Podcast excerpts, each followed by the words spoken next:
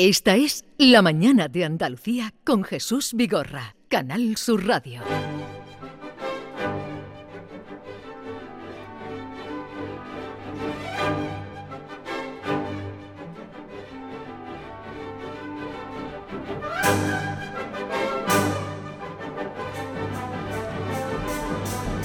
Diríamos que hoy vamos a hacer una entrevista porque sí, porque David conoció a Anastasia eh, Sedik y nos dijo que era una persona pues muy interesante, que le parecía que tenía cosas que contar y, y tal es así que hoy está con nosotros. Anastasia, buenos días. Muy buenos días. Sabemos que llevas 25 años en nuestro país, que eres de Rusia. Sí, efectivamente. Eh, ¿Qué motivó que vinieras a, a España? Mi madre. Eh, mi madre mm, cumplir su sueño, vivir en Europa, le llevó como 15 años alcanzarlo y lo consiguió. Lo consiguió además con cabeza bien puesta. Llegamos a España, mi madre, nosotros cuatro hermanos. Mi hermano mayor acababa de cumplir 16 años el mismo día que aterrizamos en Barcelona. Mi hermano más pequeño tenía 6. Uh, un gato y una bicicleta y dos bolsas de ropa. Un gato y una bicicleta. Así llegasteis. ¿Y el, por qué era el sueño de tu madre venir a Europa? Bueno, si tendríamos que remontarnos un poco más a, digamos que a la juventud de mi madre, ¿vale? Ella, pues cuando se casó con mi padre, mi padre era militar eh, de la antigua URSS, y estuvo destinado en Alemania del Este, que todavía pues estaba ocupada ¿no? por aquel entonces pues, por distintos ejércitos de distintos países, uno de ellos la URSS, que es la época que también me tocó vivir, muy bonita históricamente, sobre todo cuando la vives desde dentro, no cuando la lees en los libros. Y mi madre, claro, notó esta gran diferencia ¿no? de lo que es la, uh, la, democracia y lo que es el comunismo, ¿no? ese régimen tan duro en el, que, en el que vivíamos, esa abundancia que había en Europa y, y esas carencias ¿no? realmente de que teníamos en la URSS, o sea, de entrar en una tienda para tú poder comprar el pan con unos talonarios y tal. Entonces, claro, y entonces mi madre pues supo desde el primer momento que ella viviría en Europa. Quería ya, salir de allí. Totalmente, ya no solo ella, sino como ella decía, yo ya sé que ya a mi edad pues llegaré poco lejos, ¿no? Si llego a emigrar y tal, pero vosotros todavía, mis hijos, tenéis toda una vida por delante, ¿no? Y yo quiero que viváis, que tengáis esa mentalidad abierta, que viváis en la libertad. De hecho, nosotros los cuatro, desde que nacimos, porque date cuenta, mi hermano nació en el año 82, 28 de junio del 82, en Weimar, en Alemania, y entonces, claro, desde entonces nosotros los cuatro sabíamos de que, de que emigraríamos, de que estudiábamos, de hecho teníamos como una obligación todos los días media hora de estudio dedicado a alemán, la lengua alemana que estudiamos sí. todos y era bien leer, aprender palabras, lo que fuere, pero lo teníamos obligado, cumplimiento, ¿no? Y entonces, claro, sabíamos, mi madre siempre nos decía Uh, niños, no, no hacerse de estas amistades aquí fuertes, raíces, no echar raíces aquí porque no vamos a vivir aquí. Es decir, vivíamos muy conscientes de ello. Es alucinante de que había que salir de la determinación de tu madre, sí. eh, que, has, que tú has heredado, creo, ¿no? Mucho, mucho. Tengo la gran suerte de... Mi madre ha sido una mujer muy fuerte, pero tanto mi madre como mi abuela, ¿no? Yo tengo una página publicada, la publiqué pues meses después de fallecer ella, hace dos años, Uh, donde cuento un poco la historia familiar, ¿no? Entonces uh -huh. las mujeres de mi familia por parte materna son muy fuertes, han sido y son, ¿no? Mi abuela igual, pues después de la Segunda Guerra Mundial, la, que, la parte que le tocó vivir, ¿no? De los alemanes asentándose en su casa, que ella era pequeña, uh -huh. después reconstruyendo el país y tal, entonces sacando siempre, las mujeres en mi familia han sido siempre muy fuertes y yo tengo esa suerte de haber heredado esa fuerza, pero creo que está como triplificada o cuatriplificada. Sí. A ver, eh, ¿en qué ciudad vivíais allí? En Rusia nosotros vivíamos en varias, varias ciudades. o sea, ya no solo ciudades, sino ta también países como la URSS, ¿no? Porque como existía la, la, digamos que esa política de repoblación, ¿no? De, y mezcla de esas naciones, que es lo que traía la URSS, pues entonces pues vivíamos en Azerbaiyán, de hecho, tú naciste, en Kazajistán. Tú naciste en Azerbaiyán. Efectivamente. El actual Azerbaiyán. Mm. Actual Azerbaiyán, y, sí. ¿Y Andalucía eh, cuándo llegas? Andalucía. ¿Y cómo llegáis a Andalucía? Porque sí. vais primero a Alemania, eh, creo que luego estuvisteis en Barcelona. ¿Y Andalucía cómo llegáis? Claro, mira, nosotros, verá, mi madre mm, hizo un primer intento de emigrar a Alemania en el año 95, ya lo contaré en un libro que... Ah, ¿vas acabo, a escribir un libro? Sí, acabo bueno. de empezar a hacerlo. Y eh, finalmente, nada, llegamos, cuando llegamos aquí a España, llegamos a Barcelona, aterrizamos en el aeropuerto de Barcelona y tal, y pues ah, la Cruz Roja, digamos que resumiendo, se hizo cargo de nosotros, accedió a, proporcionarnos ayuda por su parte. ah, nos apuntaron a una, a una escuela para aprender a hablar castellano, o sea, para que empezáramos a dar los primeros pasos. Y ya después, llegado pasados unos meses, ah, en noviembre, simplemente eh, nos comentaron, mira, vosotros si vais a continuar viviendo aquí en Barcelona, nosotros ya nos desatendemos de vosotros, tenéis que empezar a buscaros la vida por vuestra cuenta o si queréis también podemos hacer otra cosa. Os enviamos eh, a Sevilla, a un centro de acogida a refugiados en Sevilla Este y ahí tendréis unos meses también donde os ayudarán a poneros Ya, en ya, ya.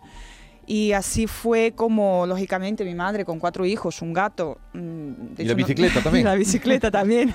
Anastasia, tu vida, lo digo porque como tenemos poco tiempo, me gustaría que no Sí. se quedara sin decir, es un ejemplo de superación total. Tú has pasado una infancia muy infeliz, incluso maltratada por tu padrastro. Llegas a España, como se dice aquí, con una mano delante y otra detrás, pero tú eres abogada y tienes una doble carrera. Quiero que me expliques, Sí. cuando llegas a Sevilla, empiezas a trabajar pues limpiando casas y tal, ¿qué te pasaba por la cabeza cuando tú paseabas por Sevilla y veías el edificio de la universidad?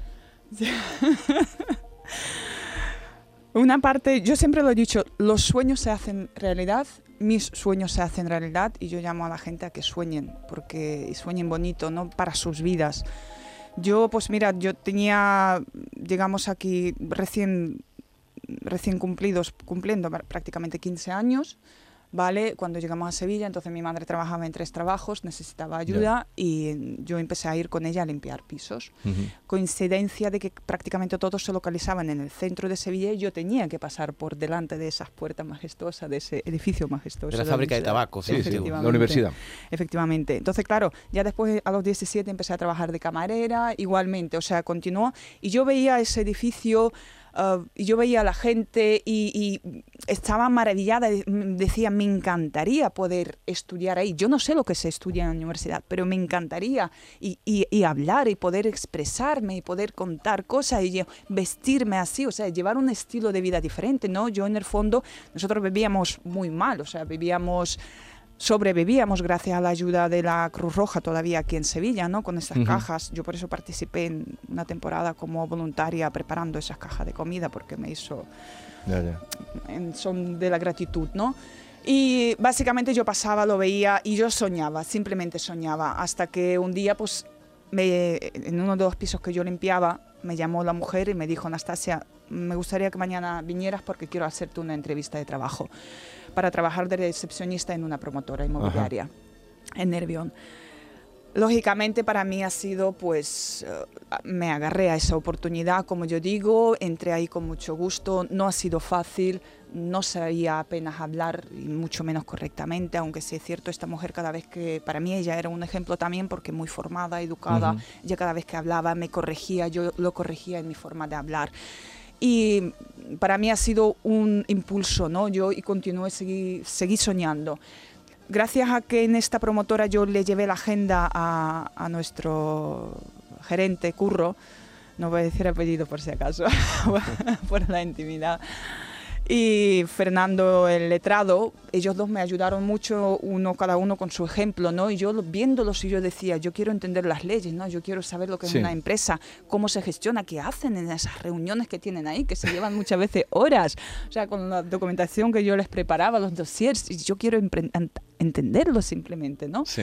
Y pues casualidades de la vida, llega la crisis del año 2008, en verano me quedo en desempleo, consciente de la situación, sabía que no iba a poder encontrar Sí. un trabajo al menos igual o parecido, pues decido estudiar. Decido, digo, mira, tengo un año de paro, no tengo nada que perder y este mismo año, pues, mm, bueno, la historia de apuntarme a estudiar el graduado también fue el día 1 de septiembre, abrieron el instituto, llegué al instituto y cuando les comenté que venía a matricularme, me dijeron, véngase usted en abril, que es cuando abre el plazo de matrícula. Y yo Ajá. dije, en abril yo no puedo venir, yo no puedo perder un año, yo no puedo...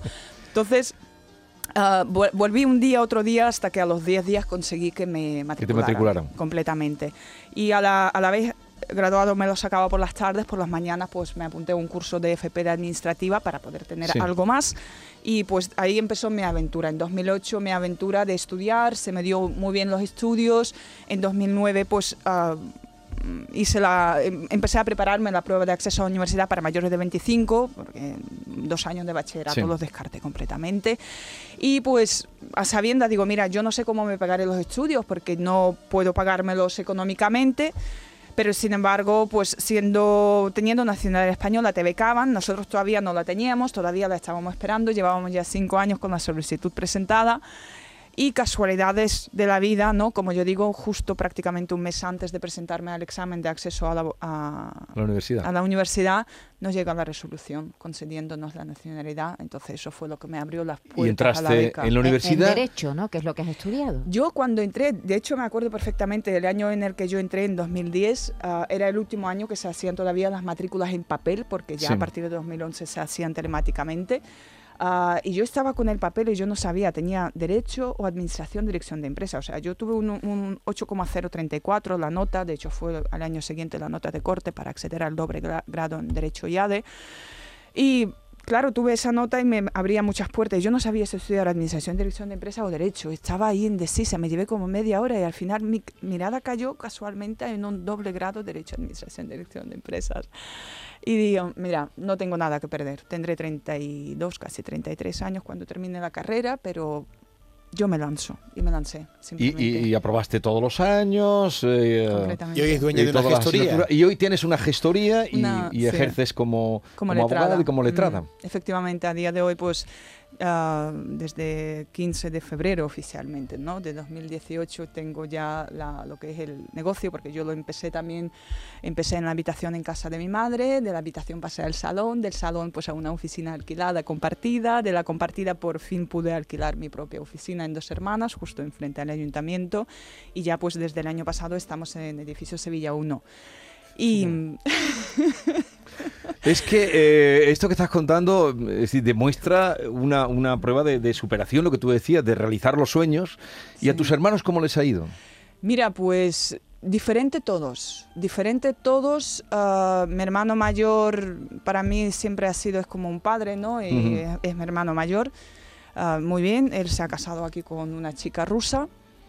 Ah, tiene dos niños, maravillosamente, vamos, Sí. va estupendo. De hecho, la empresa en la- de transportes que trabaja lo valora mucho, le han- acaban de pagar un máster también para poder ascenderlo y se aplica.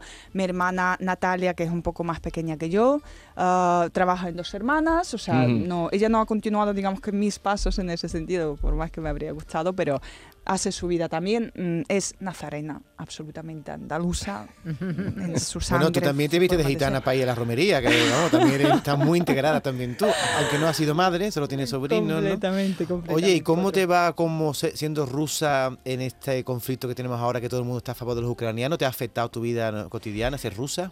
Para nada, para nada, todo lo contrario. Tengo muchísimos clientes ucranianos. De hecho, yo creo que tengo más clientes ah, ucranianos que, rusos.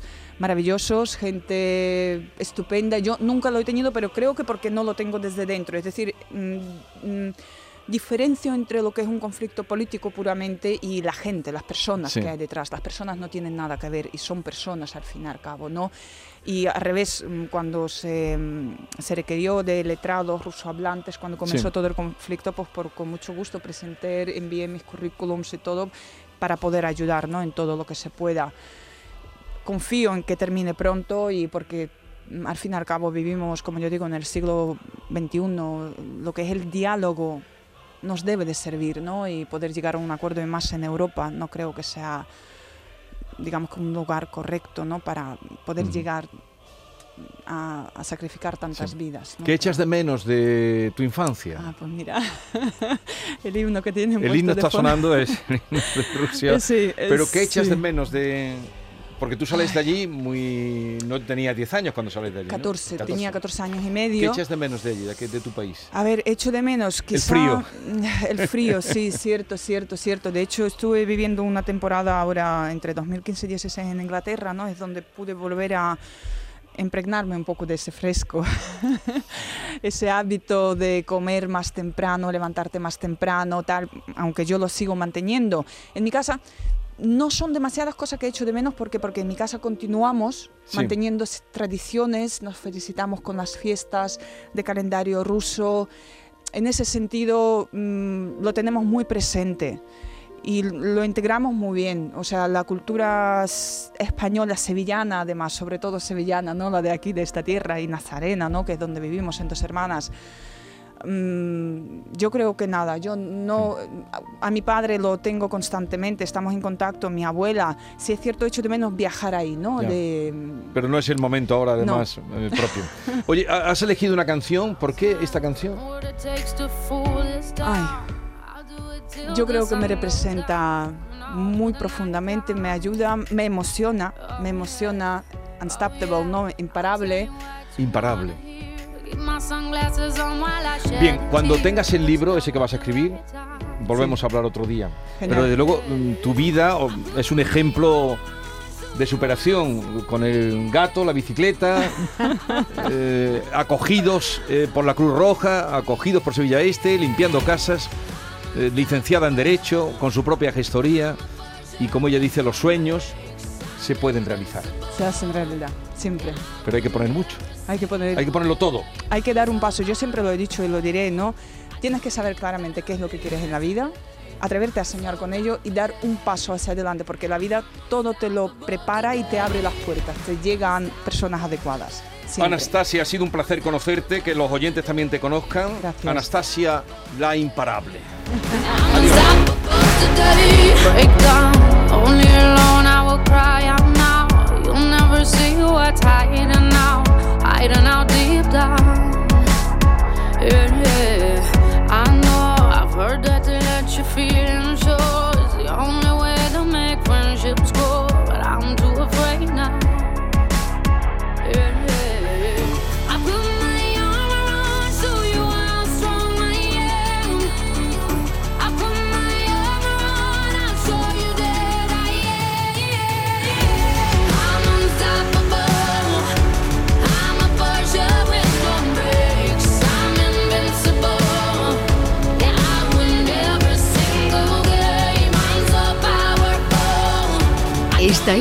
La mañana de Andalucía con Jesús Vigorra, Canal Sur Radio.